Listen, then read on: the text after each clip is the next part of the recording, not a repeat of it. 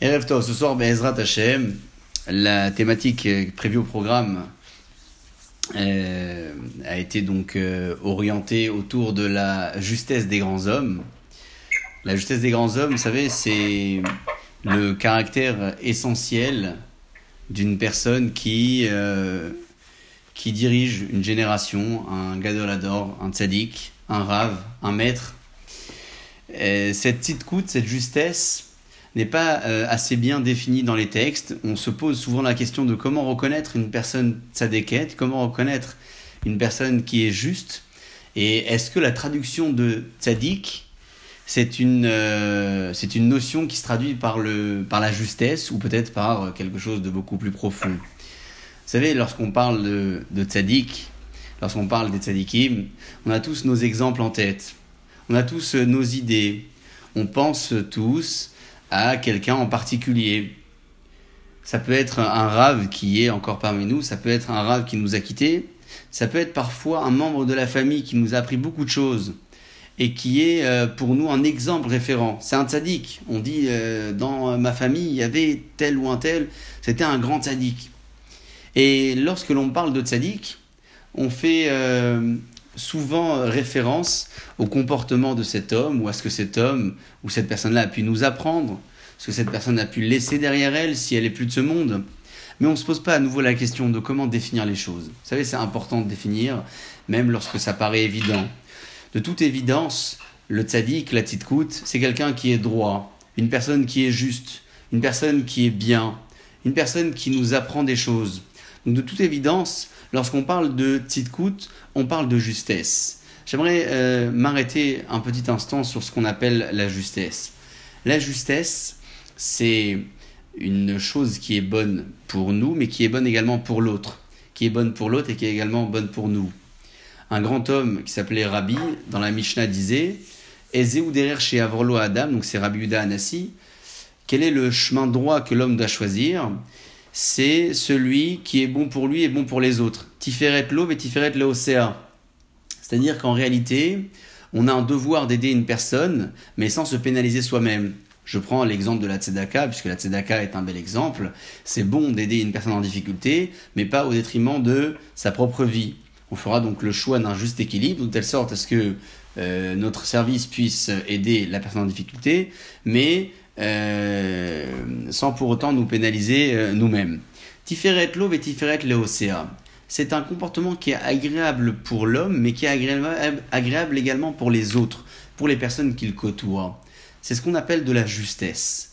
De la justesse, c'est euh, tout d'abord une certaine droiture, donc c'est un, comportement de personne qui est droite, mais pas, pas uniquement euh, euh, qui est droite, on ne parle pas uniquement de droiture, on parle de justesse. La justesse, c'est ce qui est bon pour tout le monde.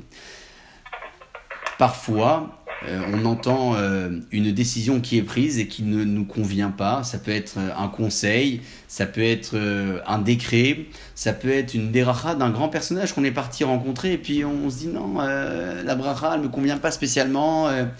et donc on se pose la question de euh, comment un grand homme a pu nous dire ça et cela. Eh bien, la justesse, c'est ça justement. La justesse, c'est quelque chose qui est bon. C'est pas forcément facile à accepter. Parfois c'est difficile. Parfois c'est difficile à accepter ce qui a été dit. Parfois le décret est un peu difficile, parfois la bracha elle est un peu difficile. Combien de personnes sont parties voir des grands rabbinim et ont demandé à être bénis pour avoir des enfants, pour avoir une réussite dans le couple? Et certains rabbinim leur ont dit, vous allez peut-être changer de prénom, peut-être changer de destination, peut-être changer de fonction. La beracha est une beracha en soi, mais elle est difficile à accepter. Le fait que ce soit difficile ne veut pas dire que la beracha n'est pas bonne. Ça veut dire que la beracha est juste. Et ce qui est juste, c'est pas toujours évident, c'est pas toujours facile à l'accepter. C'est ce qui définit donc la justesse par excellence. Je vous propose de nous arrêter sur un des psukim écrits par David Ameller dans les Sifré Tehilim. C'est un pasouk euh, qui est assez célèbre. Il se trouve dans le chapitre 92. Il dit David Ameller comme cela. Tzadik katamar ifrah ke erez balevanon nisge.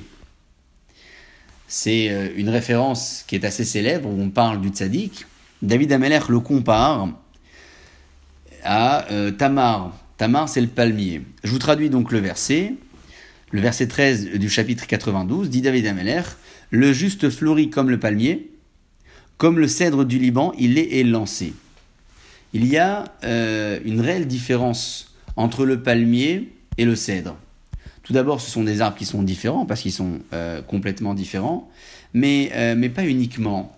Ils sont différents pour beaucoup d'autres raisons. Vous savez que le, le palmier, c'est un arbre tout d'abord qui pousse dans les pays chauds et le cèdre également, mais ils ont euh, une différence au niveau de leur, euh, de leur statut, au niveau de leur appréciation, au niveau de ce qu'ils sont finalement.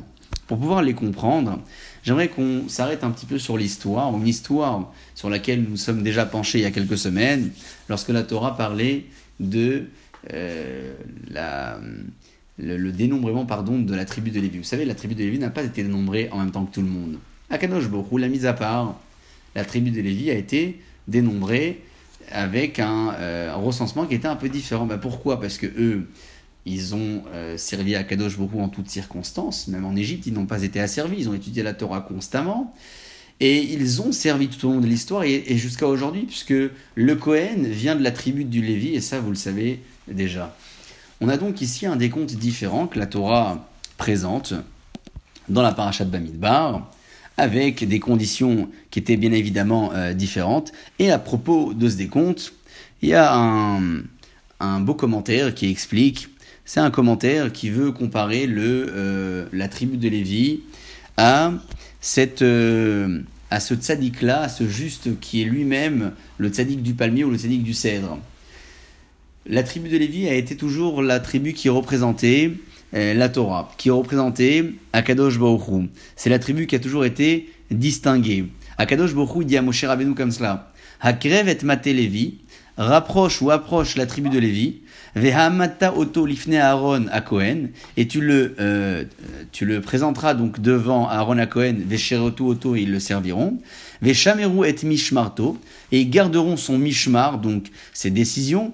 Vet Mishmeret Kolaïda Lifne Moed, donc ils vont servir Aaron à et tout le peuple euh, d'Israël également. Le Midrash dit que le Midrash Rabbah dit que le, le, peuple, la tribu de Lévi, a été, euh, elle, comparée au tzaddik, le tzaddik que David Ameller cite ici dans le verset du Télim que j'évoquais juste avant. Tzadik.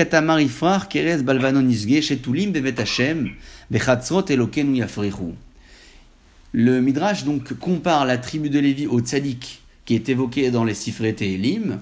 Ce tzaddik, à propos duquel disait David Ameller à la fin de sa citation, Shetulim bevet Hashem. Ils sont implantés dans la maison d'Akadosh Baruch Pourquoi la tribu de Lévi a été comparée au tzaddik Est-ce que la tribu de Lévi représente le tzaddik par excellence Est-ce que la tribu de Lévi serait peut-être la définition de ce qu'est un tzaddik, de ce qu'est injuste Injuste donc un, plus loin juste bien évidemment. Pour pouvoir comprendre la raison pour laquelle le Midrash a voulu comparer ces, euh, ces deux personnages, d'un côté le Lévi et d'un autre côté le tzaddik, j'aimerais qu'on puisse euh, euh, trouver une une euh, explication à la comparaison du tzaddik et le palmier, la comparaison du tzaddik et le cèdre.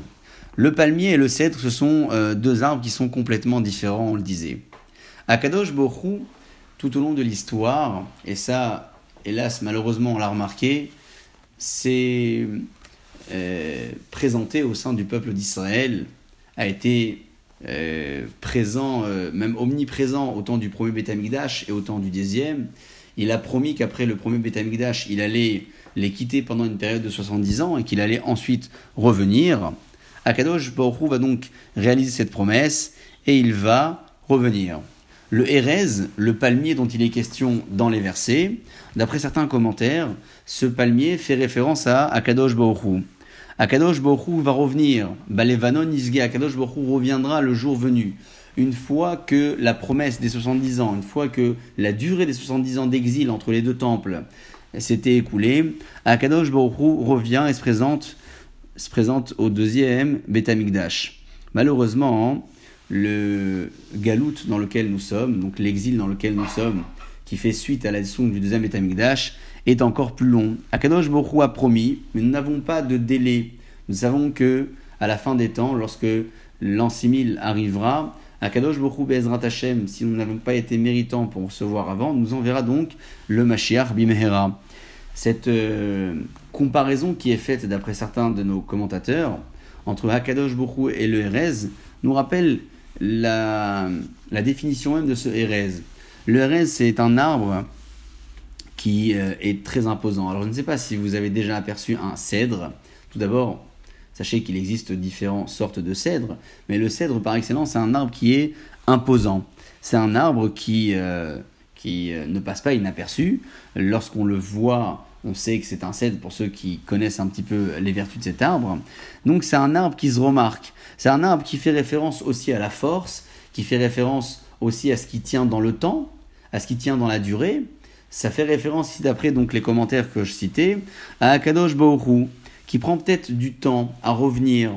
C'est vrai que le cèdre est assez imposant, mais le cèdre prend du temps, prend du temps à se placer, prend du temps à, euh, à donner euh, ce qu'il peut donner. Ça peut être au niveau de, son, de, ses, de, ses feuilles, de ses branches. C'est un arbre qui est grand, mais qui prend du temps à pousser. Akadosh Bokhu également est présent parmi nous, mais parfois, lorsque le peuple d'Israël n'est pas méritant, Akadosh Bokhu nous quitte et nous promet de revenir, revenir à un moment où on sera, eh, ben, Ezrat Hashem, un peu plus méritant. Le Erez et le Tamar. Revenons donc à notre euh, question d'origine. Pourquoi est-ce que le Tzadik a été comparé d'un côté au Erez et d'un côté au Tamar, au palmier? Le Erez et le Tamar, ce sont donc deux arbres qui sont complètement eh, différents. Pour pouvoir comprendre ce que dit donc David Ameller, Rashi D'autres commentaires également l'évoquent. Et j'aimerais donc qu'on puisse voir ça ensemble dans les mots. Le pasouk donc se trouve pour rappeler la référence, pour ceux qui nous ont rejoints peut-être, dans le Tehelim Tzadik Bet, verset 13. Dirachi sur place. Tzadik katamar ifrach. Le tzadik est comparé au tamar, au palmier. Ifrach, il va fleurir comme le palmier. Ketamar, comme le palmier, l'asot perot, pour réaliser et donner des fruits. Ou Keerez balevanon, et il est comme le cèdre du Liban. Leachlif gizro, pour pouvoir se reproduire une nouvelle fois lorsqu'il a été coupé. C'est un arbre qui, même après avoir été coupé, il peut euh, repousser une nouvelle fois. Donc, le tzaddik finalement a ces deux vertus. La première, celle de pouvoir produire. La seconde, celle de pouvoir constamment se renouveler. Voilà pourquoi, d'après Rashi, David Ameller a comparé le tzaddik d'un côté au palmier et d'un autre côté, il a comparé au cèdre. Les autres commentaires qui euh, sont indiqués sur le verset ici, je parle du Malbim par exemple, euh, disent plutôt que la comparaison qui est faite entre le tzaddik et le palmier vient nous apprendre autre chose. Chez Kolaroé, tout celui qui voit Makir Veomer, il reconnaît, il dit Shamerim Kamim que par le fait justement que certains Rechaim veulent du mal des Tzadikim, ces Tzadikim-là, Ifrar Katamar Vitromem et Atzliar, ces Tzadikim arrivent à s'élever dans la difficulté. En étant critiqué, un homme peut se sentir rabaissé et relâché. En étant critiqué, un homme peut aussi faire le choix de grimper et de montrer qu'il est capable toujours de faire encore mieux. Voilà ce que fait le tzaddik. Katamar ifrach, dit David Ameller, il va monter, il va s'élever, il va fleurir comme le palmier. Et le palmier, en l'occurrence, est un arbre qui donne des fruits. Aval, yeshlomah hisaron, il est possible que cette vertu soit aussi un défaut en soi, celle d'être comparée au palmier. Pourquoi? Shahar parce qu'après avoir bourgeonné, itmaet lehuta masharashi, la, la sève qui est donc présente dans les racines va euh, se diminuer. Et donc, le cœur de l'arbre va sécher. Une fois que les fruits ont donné, si jamais cet arbre est coupé, il ne pourra pas à nouveau se reproduire. Via Erez, le cèdre, quant à lui, c'est tout différent. Pourquoi? Parce que le cèdre ne donne pas de fruits. Mais c'est un arbre qui se tient, qui se maintient. Souvenez-vous de la traduction que je donnais dans euh, dans le pasouk en question, il disait David Ameller, comme le cèdre du Liban, il est élancé.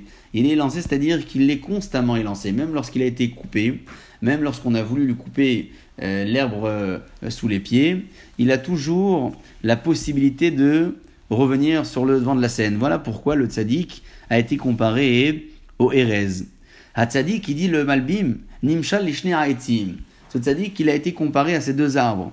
El Atamar, au palmier, Bemaché par le fait de pouvoir produire, reproduire, donner des, des fruits. Peri Kodesh Hilulim, Shem Bana Vekiumino, il réalise donc les pérotes, les fruits, c'est-à-dire ses enfants, ses élèves, ses disciples. Et il est également comparé au Erez, au cèdre. Chez Atzmo Mitkayem Bekium Ishil Le Erez est un arbre donc qui euh, n'a pas de durée de vie euh, limitée, n'a pas de durée de vie tout court il est, euh, j'allais dire, presque éternel. Le tzaddik l'est également. À l'idée nafshor grâce à son âme spirituelle. Shechai leolam berolam anitzri. Le tzaddik est vivant dans le monde qui est éternel, c'est-à-dire que il n'est pas physiquement parmi nous, mais il laisse ce qu'il laisse derrière lui. C'est ce qu'on appelle donc la présence de son nefesh rouhani, la présence de son âme spirituelle, à travers les actions, à travers l'influence qu'il pourrait avoir sur les hommes que nous sommes. Nous avons ici donc finalement une, euh, une variété au niveau, au niveau de la définition euh, du Pasuk Tehelim, comment David Ameller compare le tzaddik au tamar, au palmier et d'un autre côté au cèdre. Ces commentaires se rejoignent finalement sur le fait que le tzaddik a cette double vertu, c'est-à-dire celle de pouvoir euh, donner des fruits, donc produire ses pérotes en étant sur terre, et celle d'être également éternel. Ce sont deux vertus qui sont habituellement contradictoires l'une à l'autre parce que lorsque l'on parle d'une personne qui donne des fruits, euh, on parle souvent de quelqu'un qui, qui laisse la main, qui donne le relais à. J'ai réalisé, à toi de le faire à présent. Ce qui veut dire que cette personne n'est pas éternelle. Elle laisse le relais derrière elle. J'ai mes enfants, mes enfants vont prendre le relais. Ici, le tzaddik a ces deux vertus. Il va non seulement réussir à laisser le relais, donc il va avoir des enfants, il va leur transmettre, mais il va continuer à être présent. Comment le tzaddik va être présent? Le tzaddik va être présent à travers sa réalisation, à travers son histoire, sa vie, son œuvre, ses actions, à travers ses disciples, à travers son état d'esprit, à travers ce qu'il a laissé finalement sur terre. C'est d'ailleurs pour cette raison-là que lorsque une personne nous quitte, à chaque date d'anniversaire, on a l'habitude d'aller pèleriner, de dire des brachot, d'organiser une serouda, parce que la Neshama, elle revient à ce moment-là, mais pas uniquement, c'est pas uniquement pour cette raison-là que l'on a l'habitude de dire des brachot, c'est aussi pour montrer à Kadosh Borou combien la Neshama qui nous a quittés a laissé derrière elle des belles traces. Elle a laissé derrière elle des personnes qui font des belles actions, des mitzvot, qui étudient la Torah. Le tzaddik, c'est tout cela mais pas uniquement le jour de sa disparition, ou le jour où on commémore sa disparition. Il est constamment présent parmi nous. Il est constamment présent parmi nous à travers ses œuvres. Cette euh, comparaison est perçue par d'autres commentateurs avec euh, un aspect peut-être un peu différent. Sans parler de mystisme, bien évidemment. J'aimerais que l'on puisse euh, peut-être découvrir nous aussi, en dehors des commentaires que Rachid donnait ou le Malbim, une autre façon de voir la comparaison que propose David Ameller ici dans le euh, Sefer Tehilim. Le commentaire qui suit se trouve donc dans la, dans la Tzavat Arivash, c'est le Baal Shem Tov qui l'écrit. Vous avez euh, dans ce commentaire un aspect qui est différent au niveau de l'approche, mais qui relève d'un côté moussarique, éthique et moral euh, extraordinairement profond. J'aimerais donc euh, vous le lire. Tzadik Atamar Le tzadik est comparé au palmier et également au cèdre. Yeshnam shne sugim shel tzadikim. Il existe deux types de tzadikim. Yeshnam tzadikim shemeshulim letamar.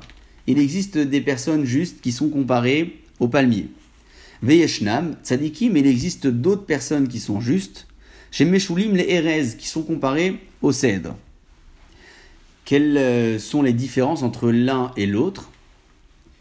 Hatzadikim chez Nimshal les Erez. Le tzadik qui est comparé au Erez, c'est-à-dire au cèdre. On parle d'abord de celui qui est comparé au cèdre. Alav Omer Akatouv, à son propos, David Ameller disait qu'Erez Balevanonisge, il sera euh, élancé comme les euh, cèdres du Liban. Veilou Atzadik Shenim Tamar, et sinon le tzadik qui lui est comparé au palmier, Alav Pasuk Omer, le Pasuk dit sur lui, Tzadik Katamar Ifrach, il fleurira comme le palmier. Très bien. Mais quelle est la différence entre l'un et l'autre? Ha'erez, le cèdre. Yeshbo Ma'alod Rabot, c'est un arbre qui a beaucoup de vertus.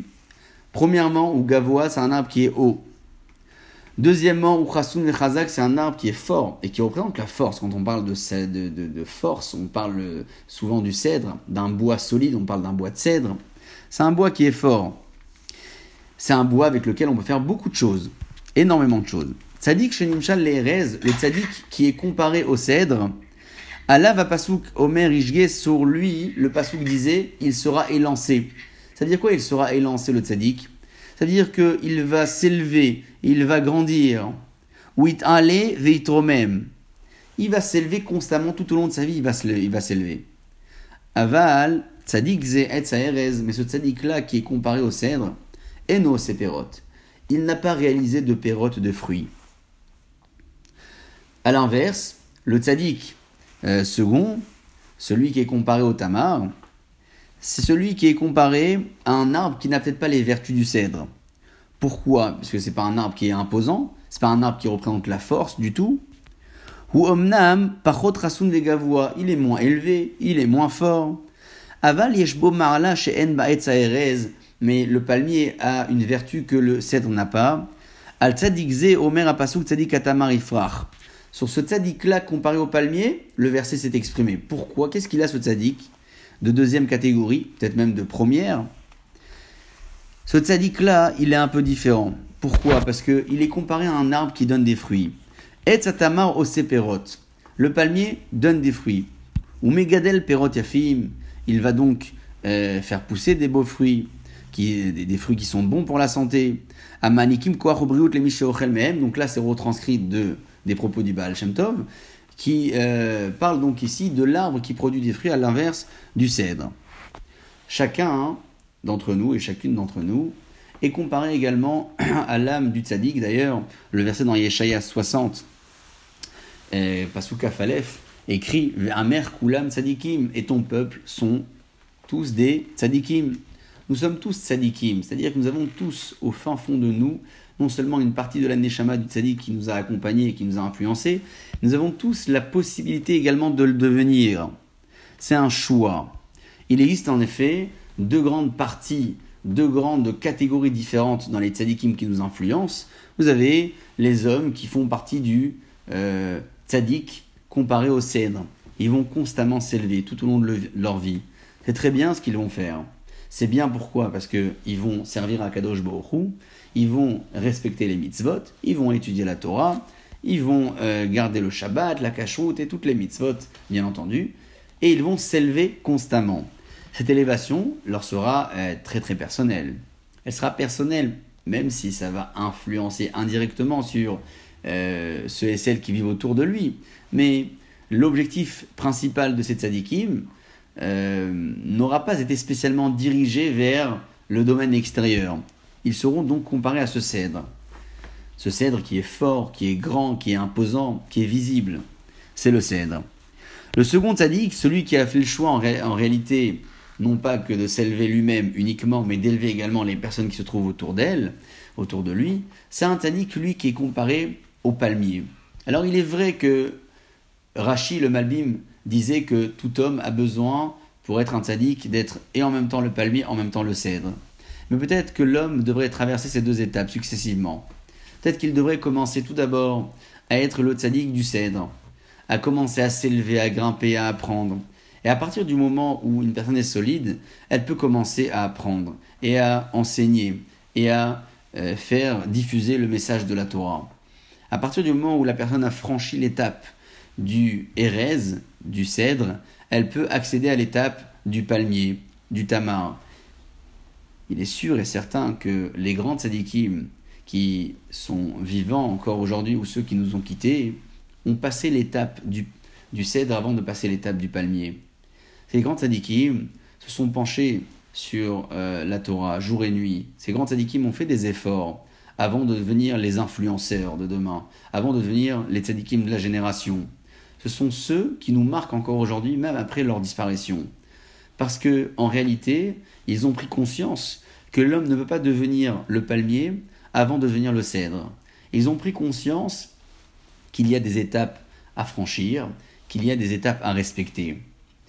On a euh, souvent envie de brûler les étapes en, euh, en étant à la recherche d'une ségoula ou d'une promesse, ou on cherche constamment des raccourcis dans la vie, et, et lorsque le raccourci ne fonctionne pas, on s'étonne et on se pose la question. Il est vrai que la beracha fonctionne, il est vrai que le tzaddik a une force de bracha qui est exceptionnelle, à tel point que nos maîtres nous disent qu'Akadosh Borou va suivre la gzera, le décret du tzaddik.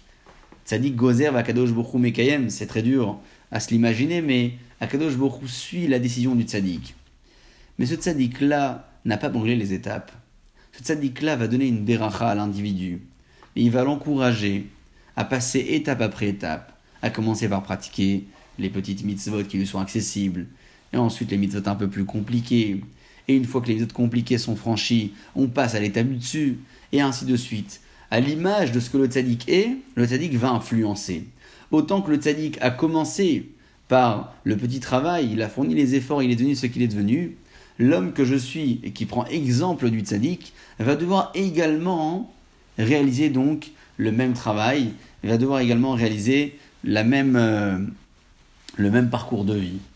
C'est une euh, définition finalement qui prend euh, un tout autre aspect, puisque jusqu'à présent on, parlait de tzaddik et de juste, de, de tzidkout et de justesse. Justesse qui était bon pour l'homme, bon pour les autres, bon pour la société. À présent, on découvre finalement un aspect beaucoup plus profond de ce qu'est le tzaddik. On découvre finalement un aspect beaucoup plus profond parce que le tzaddik, c'est finalement celui qui permet à la Torah de se pérenniser. C'est celui qui, même après sa disparition, permet à la Torah d'exister encore. Il transmet la Torah à ceux qui vont la transmettre par la suite. Le tzaddik a été influencé par un autre tzaddik. Il va lui ensuite influencer une population qui deviendra ensuite tzaddikim. Pourquoi donc tzaddikim Yeshaya le disait, le prophète disait Ve'amer kulam tzaddikim. Et ton peuple sont tous des tzaddikim. Regardez la définition du tzaddik de cette façon-là, c'est peut-être apprécier le tzaddik d'une autre façon. Ce n'est pas apprécier le tzaddik uniquement parce qu'il nous a promis quelque chose. Ce n'est pas apprécier le tzaddik uniquement lorsque sa réponse convenait à nos attentes. C'est apprécier le tzaddik en toutes circonstances. Parce qu'on sait que le tzaddik qui est devant nous, c'est une Torah vivante. Même si le tzaddik n'est plus parmi nous, mais le tzaddik en lui-même, c'est une Torah qui est vivante. On a donc besoin de faire appel non pas à la traduction littérale uniquement de ce qu'est le tzaddik, le juste, la justesse, on a besoin également de se rappeler du parcours, de l'effort, de la vie de cet homme, de son œuvre, de ce qu'il a réalisé, de ce qu'il a fait, de ce qu'il a laissé derrière lui, de ce qui nous permet à nous de continuer son travail, de ce qui permet d'une certaine manière beaucoup plus générale à la Torah de se et de continuer. Je vous le disais tout à l'heure, en parlant de tzaddik, chacun et chacune d'entre nous peut avoir une image un peu différente, peut avoir un tzaddik référent. Quand on parle d'une mida en particulier, on pense à tel tzaddik. Quand on parle d'une autre mida, on pense à un autre tzaddik. Je pense immédiatement au euh, Hafetz parce que lorsque l'on parle, vous savez, et qu'on définit un pasouk de la Torah ou même à travers l'étude, on fait toujours constamment attention à sa langue dans le milieu extérieur, lorsqu'on est dans la vie extérieure à plus forte raison, mais même dans l'étude de la Torah, il faut toujours faire attention à ce qu'on dit, faire attention à ce que les propos soient bien dits, soient bien acceptés, soient bien compris, qu'ils ne soient pas mal perçus. Et en parlant du contrôle du langage, on pense au Chavetz Sraïm. Chavetz a été reconnu pour cela. En parlant des personnes qui ont influencé fortement, je, pense fortement donc au Rabbi, vous allez en parler juste après, qui a laissé euh, derrière lui un travail gigantesque, énorme, énorme que peut-être personne ne pourrait réaliser aujourd'hui. En parlant des euh, personnes qui décident la lacha aujourd'hui, peut-être qu'on va penser chacun au Dayan de sa communauté, peut-être qu'on va penser au grand de la génération, parce qu'il nous a promis quelque chose, parce qu'on a été le voir pour une beracha. Quelle que soit l'image, quelle que soit la référence, quel que soit le tzaddik que nous avons en tête au moment de parler de tzidkut, de justesse, pensons toujours que le rôle de ces grands hommes a été justement de permettre à la Torah de se pérenniser, de permettre à l'homme que l'on ait de l'étudier, de la pratiquer, de la respecter, que le mérite de ces grandes personnes qui sont parmi nous ou celles qui nous ont quittés, ces grandes sadikim, puisse toujours être protecteur pour nous et que leur image puisse encore nous influencer et que la Torah puisse constamment se pérenniser. Baruch Adonai Leolam, Amen Amen.